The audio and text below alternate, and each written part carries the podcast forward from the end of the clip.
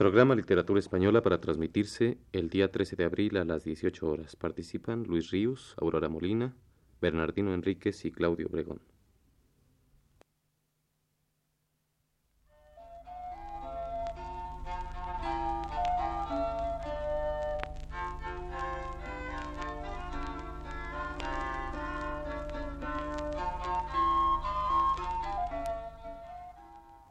Buenas tardes, amable auditorio.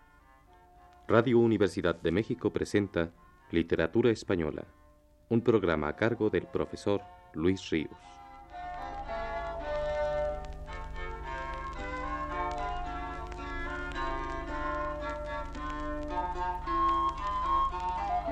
Con ustedes, el profesor Luis Ríos.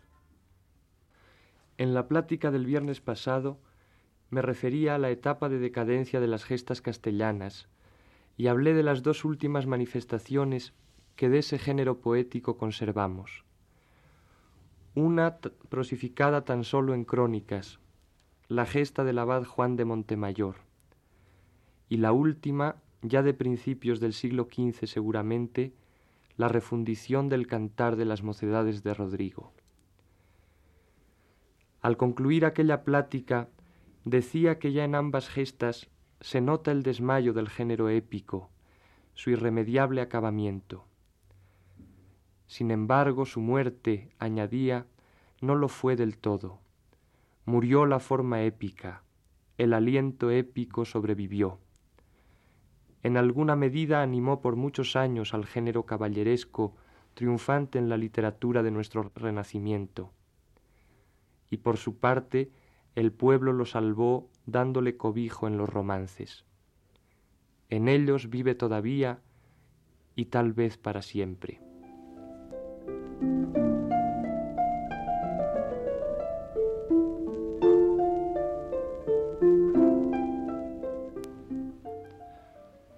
Los poemas épicos dejaron ya de componerse en la segunda mitad del siglo XV, pero los asuntos heroicos que trataban de ninguna manera perdieron su popularidad. Ocurrió que tales asuntos buscaron nuevo cauce para expresarse, ya que el antiguo, el de la epopeya, había caducado. Y este nuevo cauce se lo ofrecieron los romances. A este mismo propósito, también notábamos el viernes pasado el cambio que se produjo en la actitud del auditorio que escuchaba a los cantores de gestas a partir de la segunda mitad del siglo XIII, comparado con el público de épocas anteriores. Decía que el auditorio, de ser un elemento puramente pasivo, que escuchaba las novedades que el juglar le refería de héroes nacionales con la más ingenua deleitación, pasó a convertirse en un elemento que denotaba ya un deseo de actividad, de injerencia en la creación poética al preferir que el juglar le ofreciese refundiciones de poemas de sobra conocidos por su tema, que no cantares del todo nuevos.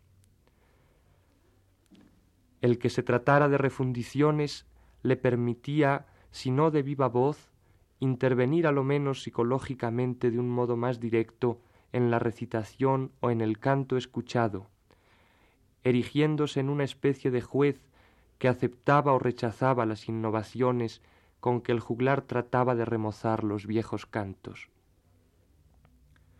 Ese cambio de actitud en el auditorio es aún más violento en el siglo XV, al grado de que en aquella edad en gran medida el público usurpa la función del juglar. Ya no tiene gusto o paciencia tal vez de escuchar enteras las largas gestas nuevas o refundidas. De ellas tan solo le conmueven de un modo muy vivo algunos fragmentos, y entonces el auditorio, el pueblo, desgaja tales fragmentos del cuerpo de la gesta para cantarlos aislados, y cantarlos él, tendiendo a modificarlos de manera que llegaran a cobrar una propia unidad, que pasaran a constituir, de parte de un todo que originalmente fueron, un todo perfecto en sí mismos. Ese fue seguramente el origen de muchos de los que hoy llamamos romances viejos y que se refieren a los héroes que a lo largo de la Edad Media habían cantado ya tantas veces los poemas épicos. Al mismo tiempo que pasaron a ser patrimonio verdadero del pueblo, juglares hubo todavía, y en gran número, en el siglo XV, que amoldándose a esta nueva exigencia del gusto popular, se limitaron ya exclusivamente a cantar fragmentos de gestas, es decir, embriones de romances. Estos pedazos de epopeya que desgajó el pueblo para salvarlos gloriosamente de la decrepitud y de la muerte de tal género, fueron en un principio menospreciados por los poetas cultos, por los hombres refinados. Entre otros, el marqués de Santillana aludía con absoluto desdén a esos versos que el vulgo recitaba. Pero fueron más verdaderos ellos que la opinión del marqués, y no sólo perduraron en la memoria de la gente iletrada pasando de boca en boca hasta hacerse tradicionales, sino que de ella trascendieron al correr de los años al gusto de los más refinados y exigentes espíritus de nuestro siglo XVI. Escritores, poetas y humanistas de nuestro Renacimiento, en su mayor parte se declararon lectores, oyentes fervorosos y aun recitadores de esos nuevos poemas.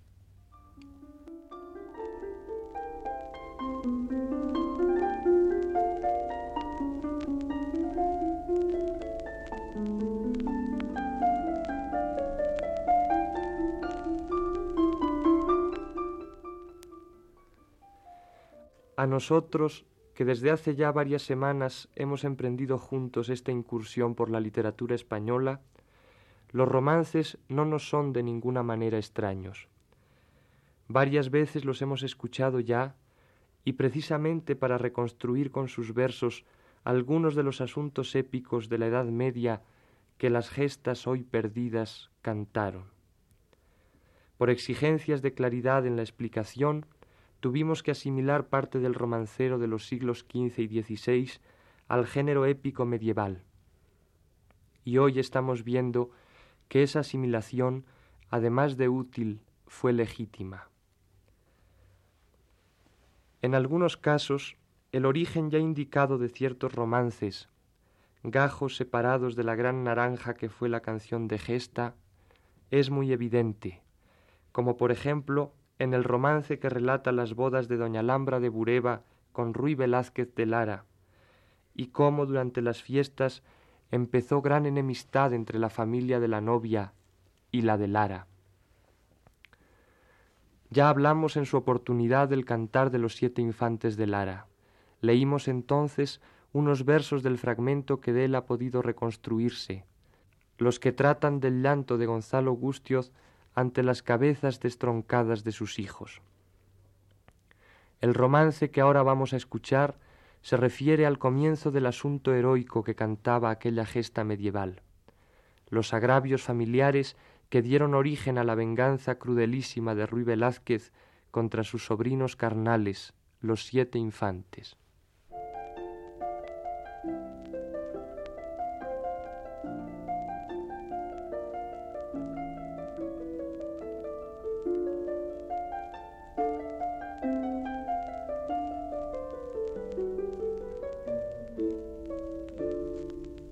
Ya se salen de Castilla castellanos con gran saña. Van a combatir los muros de la vieja Calatrava. Derribaron tres pedazos por partes de Guadiana. Por uno entran los cristianos, por dos los moros escapan, maldiciendo de Mahoma y de su secta malvada. Por unas sierras arriba, grandes alaridos daban. Ay Dios, qué buen caballero fue allí Rodrigo de Lara que mató cinco mil moros con trescientos que llevaba. Si aquéste muriera entonces, qué gran fama que dejara. No matara a sus sobrinos los siete infantes de Lara, ni vendiera sus cabezas al moro que las llevaba. Bien peleó en aquel día Ruy Velázquez el de Lara. Ganó un escaño de oro con rica tienda de Arabia. Al conde Garci Fernández se la envía presentada, que le trate casamiento con la linda doña Alhambra.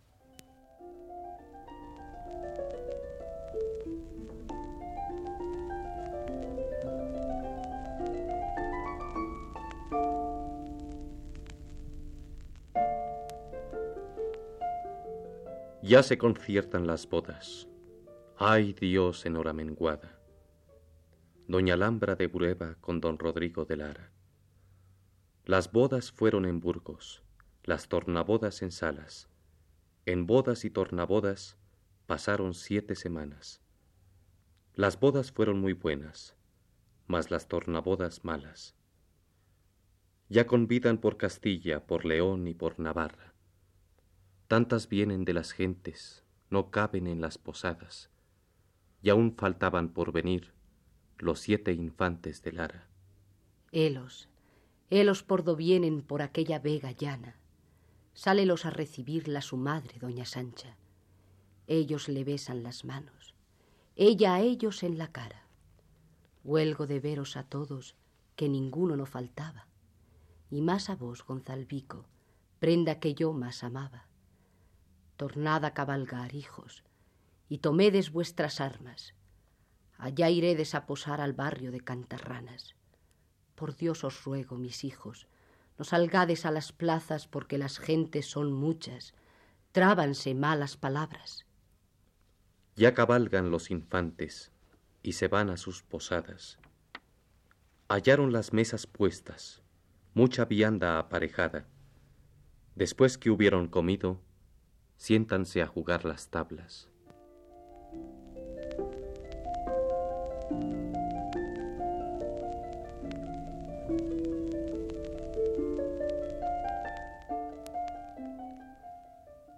En el arenal del río, esa linda doña Alhambra, con muy grande fantasía, altos tablados armara. Tiran unos, tiran otros, ninguno bien bordaba. Allí salió un hijo talgo, de Bureba la preciada, caballero en un caballo y en la su mano una vara. Arremete su caballo, al tablado la tirara, voceando, Amad, señoras, cada cual como es amada, que más vale un caballero de Bureba la preciada que no siete ni setenta de los de la flor de Lara. Doña Alhambra que lo oyera, en ello mucho se holgara. Oh, maldita sea la dama que su cuerpo te negara. Si yo casada no fuera, el mío te lo entregaba. Oídolo a doña Sancha, responde muy apenada. Calléis, Alhambra, calléis, no digáis tales palabras, porque aún hoy os desposaron con don Rodrigo de Lara. Más calléis vos, doña Sancha, que tenéis por qué callar, que paristeis siete hijos como puerca en cenagal.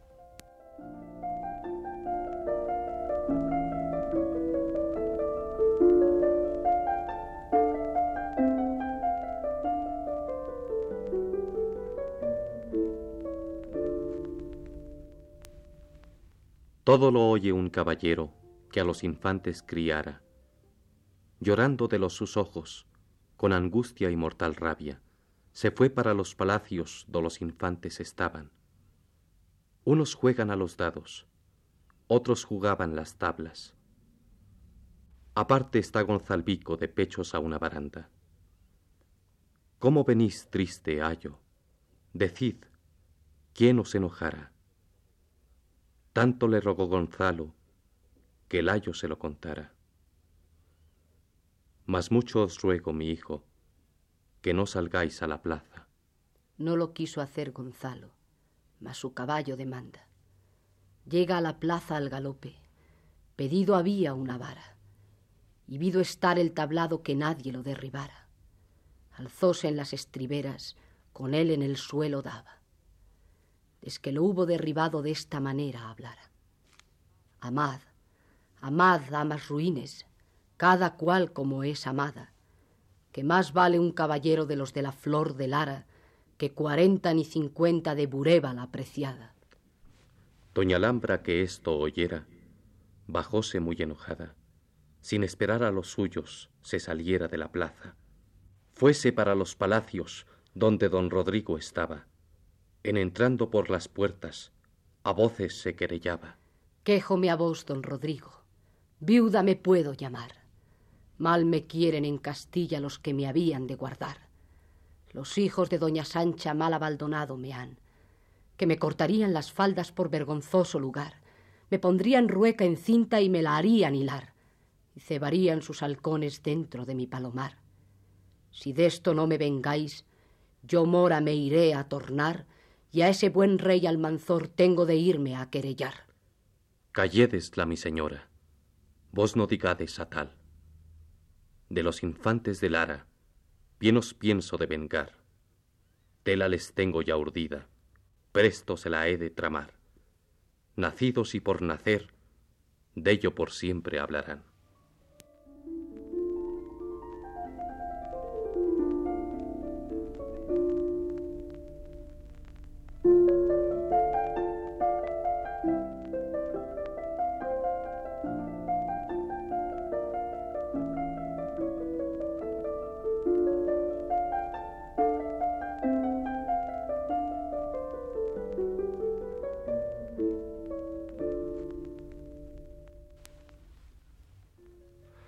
Este romance, del que sabemos que era ya muy conocido en el siglo XV, es una muestra del origen fragmentario que muchos de los romances viejos tuvieron.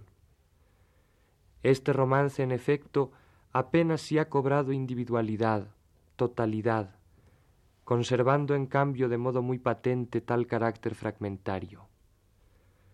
No narra un episodio aislado de una determinada historia como los romances ya perfectamente individualizados hacen, sino una serie de episodios que con todo no completan una historia épica tampoco, sino que la dejan trunca. Algunos otros aspectos estructurales y estilísticos echan de ver también la procedencia de este romance como fragmento de una gesta. Así, por ejemplo, la frecuente y violenta intromisión del diálogo en el curso de la narración, el cambio de rima que se produce en un determinado momento, quedando en consecuencia como un romance sin unidad de asonancia.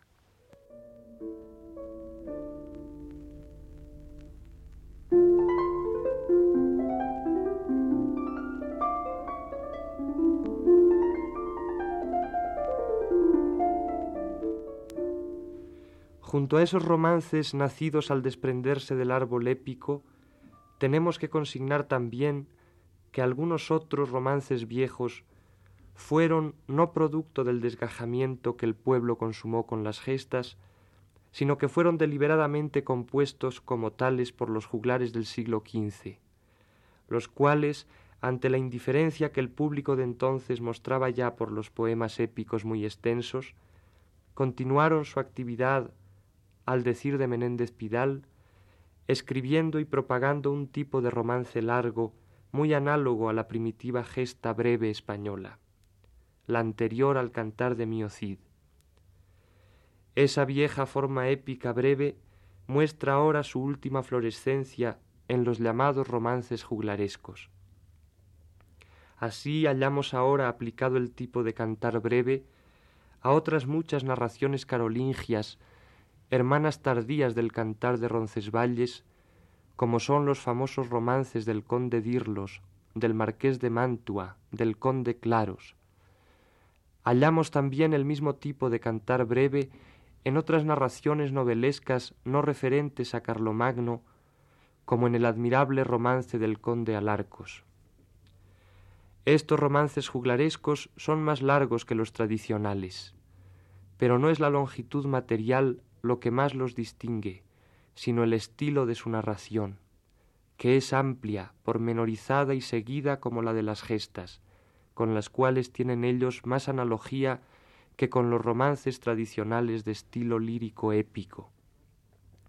Sólo se distinguen de las gestas en no poder lanzarse a una construcción narrativa tan amplia como las antiguas.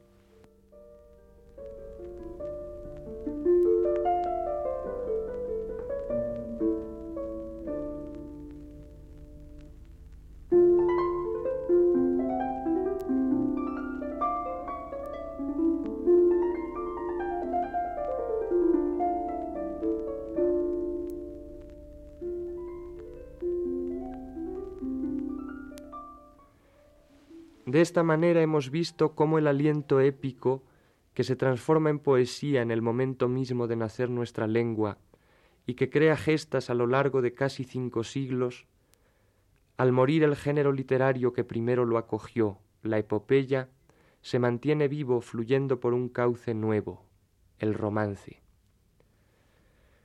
No ha sido mi intención exponer todo lo que el romancero español puede significar. El romancero es un mundo poético de una increíble riqueza. A él nos asomaremos en otras ocasiones con mayor detenimiento.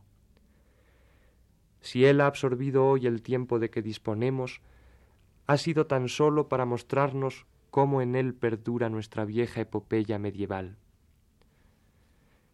Esa fue en efecto la afirmación final que hice en mi plática de la semana pasada. Entonces aún me atreví a añadir que tal vez en los romances dicho espíritu perdure para siempre ya. No es posible, claro, comprobar de antemano una predicción, o por mejor decir, una esperanza de esa naturaleza. Sin embargo, sí se la puede alentar. Conviene tal vez alentarla, para que resulte más hacedera. De la perdurabilidad de esa poesía maravillosa que llevan en su entraña los romances, no pueden convencernos argumentos, testimonios objetivos, sabias palabras, ni aun del más sabio de los escrutadores y amantes del romancero, ni siquiera de don Ramón Menéndez Pidal. En cambio, sí pueden hacerlo, nuestro espíritu así lo siente, unas viejecitas desconocidas que hoy viven y que vivirán dentro de dos, de diez siglos, en un pueblo leonés o castellano, y que al caer la tarde a coro cantan un romance, cualquiera, el de Bernal francés, por ejemplo, sin saber si es viejo o nuevo lo que cantan, sin importarles la edad, ni la de ellas ni la de la canción la cantan tan solo para matar el tiempo. Quien a mi puerta está sola, larilarero, yo no me levanto a abrir, larí, yo no me levanto a abrir, larí. El buen francés soy señora, larilarero, a quien le soléis abrir, larí a quién le soléis abrir la. Se ha puesto la enagua blanca, larilarero, y se ha levantado a abrir la larí, y se ha levantado a abrir la larí.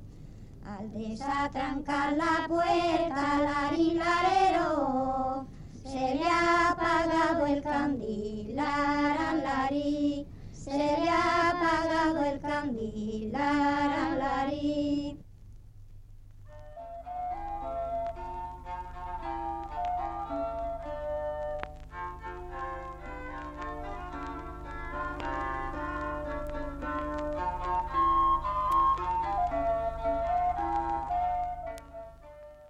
Radio Universidad de México presentó Literatura Española, un programa a cargo del profesor Luis Ríos.